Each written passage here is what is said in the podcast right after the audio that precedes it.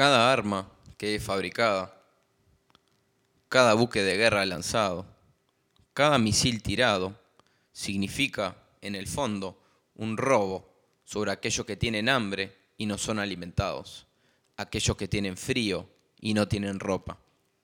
Este mundo en armas no solamente está gastando el dinero, está gastando el sudor de sus trabajadores, el genio de su gente y la esperanza de sus hijos. Dwight Eisenhower, expresidente de Estados Unidos. Bienvenidos al sexto episodio del Falso Economista.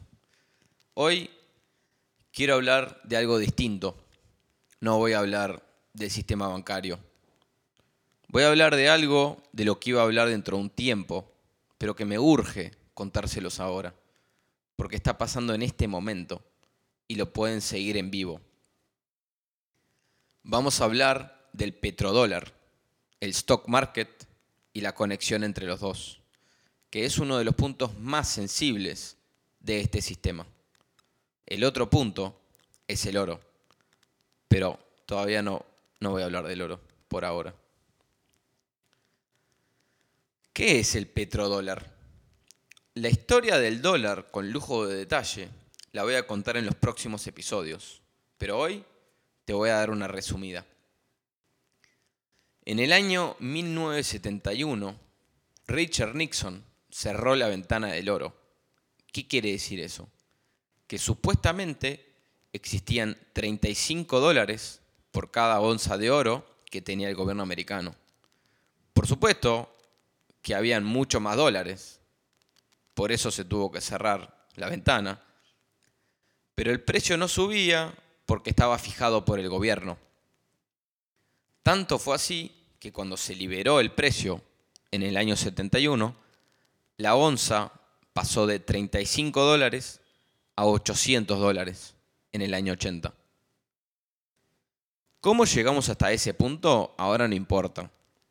Pero lo que importa es que el dólar estaba en caída y la inflación llegó a ser de 13% al año. Entonces, el gobierno americano se enfrentó con la situación de que había que aumentar la demanda de dólares si querían mantener el dólar como moneda reserva del mundo. Una opción era subir las tasas, que no lo hicieron sino hasta el 1980. ¿Y entonces qué hicieron? Henry Kissinger, en el momento secretario de Estado de Nixon, fue a Arabia Saudita y les dijo, si ustedes solamente aceptan dólares americanos por el petróleo, nosotros le proveemos seguridad y protección. Esto lograba el objetivo que tenía el gobierno americano de aumentar la demanda de dólares. ¿Por qué? Porque si cada vez que un país quería comprar petróleo, primero tiene que comprar dólares y así aumenta la demanda de dólares. En ese momento, alrededor del año 75, fue que nació el petrodólar. Pero no les bastaba con eso a estos soretes. No. Lo que hicieron primero fue armar la crisis del petróleo del 73. En julio del 1973, el barril de petróleo costaba 21 dólares. En febrero del 74 costaba 59. Y en abril del 80 costaba 130. Si necesitas más dólares para comprar el mismo barril de petróleo, adivina qué pasa. Hay más demanda por dólares. El petrodólar es simplemente un truco para mantener el sistema dólar que tenemos hoy. ¿Qué es el stock market? O en español, mercado de capitales. Pero me parece que stock market le queda mejor. El stock market es como un Tinder para inversores y empresas. Empresas que necesitan capital quieren atraer inversores y los inversores están buscando nuevos proyectos para financiar con la posibilidad de una recompensa en el futuro. En teoría, en una sociedad sana, sin bancos centrales, el stock market debería reflejar en una buena parte la salud de la economía. Pero en el sistema perverso que nos manejamos hoy, como todo, esa relación también se invierte. Por lo tanto, el stock market está completamente distorsionado y alejado de la realidad de la economía. Cuanto peor está la economía, mejor está el stock market. Hoy en día, el stock market no es más que una ilusión. Es la ilusión que utilizan los gobiernos para hacerte creer que todo está bien. Es un truco de magia. ¿Por qué te pensás que Donald Trump tuiteaba cada vez que la bolsa alcanzaba máximos históricos? Que por cierto, viene haciendo varias veces por semana. Ahora. Lo hacía porque le hicieron creer a la gente que el stock market refleja la economía. Entonces, si sube la bolsa, eso es bueno, porque la economía está mejor. Pero ¿por qué sube la bolsa? Porque una buena parte de los dólares que se imprimen van a parar ahí. No sube porque hay más empleo, o la gente tiene más ahorros, o la gente tiene menos hambre. Sube porque imprimen dólares para comprar la bolsa y eso levanta el precio. Hay más dólares compitiendo por la misma cantidad de acciones que existen en el mercado. Eso, por supuesto, explica la desigualdad, porque el 10% de los americanos tiene el 87% de los activos en el stock market. Entonces todo esto son buenas noticias para ese 10% y malas para el 90% restante. El stock market es esencial para mantener la ilusión, para seguir la joda. No lo pueden dejar caer.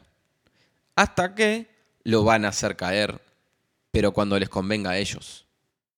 No son crisis financieras, son demoliciones controladas del sistema. 1929, 1987, 2000, 2008. Todo controlado todo planeado. Y te hacen creer a vos que son, ¡ay! Crisis, se cayó el mercado. ¿Y qué tiene que ver el petróleo con el stock market? Es una razón muy simple. Cuando sube el petróleo, sube todo el sector de energía de la bolsa, las petroleras. Porque cuando sube el precio de un producto, generalmente las acciones de las compañías que venden ese producto suben. No solo eso, los bancos, que también cotizan en bolsa, hicieron apuestas billonarias a la suba del petróleo. Eso quiere decir que los bancos les prestaron billones o cientos de billones de dólares a las petroleras, entonces cuando el petróleo sube, eso significa que las petroleras, en teoría, van a poder pagar sus préstamos de vuelta con intereses a los bancos. Por lo tanto, cuando sube el petróleo, sube el sector de energía, lo que levanta el sector financiero, lo que levanta a todo el mercado. Si el petróleo se llegara a caer a 15, 20 dólares el barril, que es donde debería estar, este mercado se hace pelota y la ilusión se termina. Pero hay otro mecanismo importante por detrás de todo esto. Si el petróleo sube, el gobierno puede decir, no hay inflación, es que la energía subió, ¿entendés? Ellos esconden la inflación en la energía. Como todo lo que consumimos necesita energía para ser producido, al aumentar el precio de la energía, aumentan los precios de todo. Pero los políticos tienen un chivo expiatorio en este caso, que es la energía. Y no sé si sabías, probablemente no, que ni la energía ni la comida son contadas para medir la inflación. Así que cuando te dicen que la inflación es 2, 3, 4%, sabe que no están contando ni la energía ni la comida. Parece un chiste, pero no es. Lo que sí es un chiste es la gente que toma estos números en serio. Pero no voy a hablar de ellos hoy. ¿Y por qué empecé el programa de hoy con una frase sobre la guerra? Acá es donde se pone interesante. ¿Cómo haces para manipular el precio de algo a la suba? O aumentás la demanda o restringís la oferta. Ellos necesitan aumentar el precio del petróleo para mantener la ilusión del stock market y que la gente piense que la economía está todo bien. Entonces, ¿qué hacen? Lo que les voy a decir ahora no va con el modelo de realidad que la mayoría de ustedes tienen en la cabeza. Pero si están escuchando esto, es porque sienten que hay una chance que la realidad no es como ustedes piensan que es. Y yo estaba en el mismo lugar que ustedes hace años. Me acuerdo en un viaje, estaba hablando con un belga, me acuerdo, y él me dijo, ¿vos pensás que Estados Unidos invadió Afganistán porque quiere implantar una democracia? ¿Porque le quiere mejorar la vida a los afganos? Y yo le dije que sí, que Bush hizo todo lo que hizo porque, por, por bien, por, porque era un buen tipo. Hoy me doy cuenta de lo que dije y me arrepiento, pero es todo parte del viaje. Volviendo un poco, ¿cómo hacen para manipular el precio del petróleo a la suba? Esta respuesta tiene dos partes. Lo primero que hacen son accidentes, entre comillas. Vas a ver explosiones en refinerías de petróleo, problemas con oleoductos y todo tipo de problemas de supply chain alrededor del mundo. ¿Eso qué hace?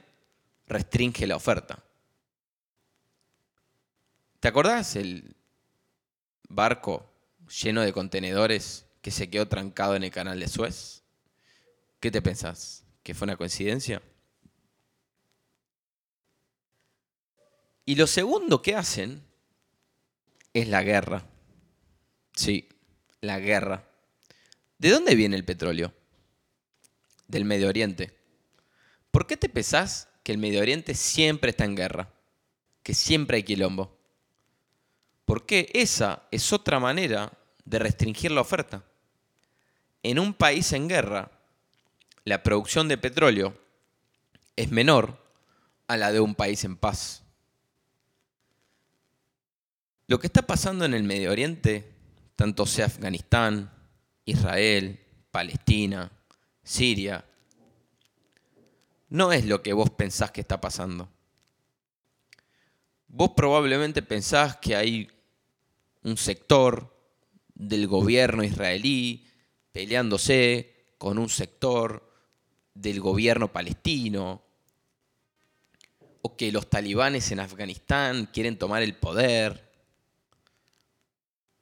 o que Assad y los alawitas en Siria tiran gases, lo que sea.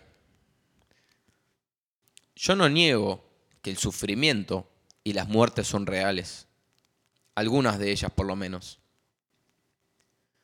Pero la mayoría de los videos, por ejemplo, que vos ves del aeropuerto de Afganistán, hoy en día, parecen un chiste de lo falso que son. Pero las razones por las cuales se originan los conflictos no son las que te vendieron. Todo siempre vuelve a nuestro sistema monetario y ellos van a hacer todo lo posible para mantenerlo. Si hay que bombardear civiles, y matar millones de personas e invadir un país y robarle todos sus recursos, lo van a hacer. Sí, ellos utilizan la guerra, que tiene víctimas y consecuencias reales, para perpetuar su falso petrodólar y su ilusión del stock market. Espero que si escuchaste todos los episodios hasta ahora, por lo menos vayas entendiendo qué tipo de personas nos gobiernan y si realmente es una buena decisión hacer lo que ellos nos dicen que hagamos. Hace algunas semanas el barril de petróleo estaba a 75 dólares y en una semana se cayó a 62 el barril. Cuando ocurrió esa caída, el stock market no se movió mucho. Al revés, subió un poquito. Debería haber caído, pero no. Entonces, el domingo 22 de agosto, yo estoy grabando esto el martes 31 de agosto del 2021. El domingo 22 le dije a un amigo, fíjate el precio del petróleo esta semana, porque o el mercado se cae para ajustarse al nuevo precio del petróleo, o el petróleo sube fuertemente. ¿Y qué pasó? El petróleo subió 10% en una semana y hoy está cerca de 69 dólares el barril. Ahora que ustedes conocen la importancia del precio del petróleo, su conexión con el stock market y los mecanismos que ellos utilizan para manipular esto, me gustaría que lo sigan con atención. Sigan con atención el precio del petróleo y sigan con atención todo lo que tiene que ver con el supply chain y todo el quilombo en el Medio Oriente. Esperen más explosiones en refinerías, esperen más bombas y más guerra en el Medio Oriente y esperen una suba importante en el precio del petróleo y por lo tanto una suba importante en el stock market. Yo creo que el petróleo termina el año 2021 arriba de 100 dólares el barril. Esto no es ninguna recomendación de inversión. Soy simplemente un tipo cualquiera que le gusta hablar de esto. Síganme en mi Instagram, el falso, guion bajo economista, que voy a seguir esta historia muy de cerca. Muchas gracias y hasta la próxima.